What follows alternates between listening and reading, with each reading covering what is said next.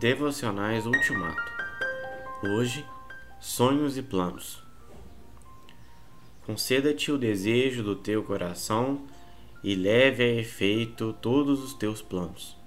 Salmo 20, versículo 4. Os sonhos são anteriores aos planos. Os planos são sonhos que sobrevivem, os sonhos que permanecem, os sonhos que elegemos, os sonhos que agarramos, os sonhos que levamos a sério. Uma vez transformados em planos, os sonhos têm uma chance de sobrevivência muito maior. Um sonho é apenas sonho, algo bonito, gostoso, distante e de curta duração. Mas, quando ele assume o status de plano, deixa de ser efêmero. É da vontade de Deus que certos sonhos se transformem em planos e que certos planos se transformem em realizações.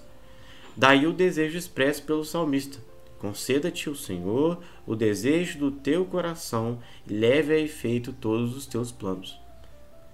Mas Deus não aprova planos egocêntricos que visam apenas o proveito próprio e não o da comunidade nem o do reino dos céus, como se vê no exemplo do rico insensato.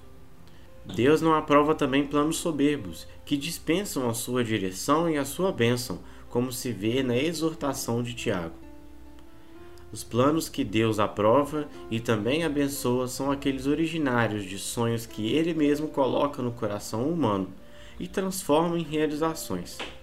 São planos que visam a glória de Deus, que têm como fim último o aprofundamento e a expansão do seu reino na terra.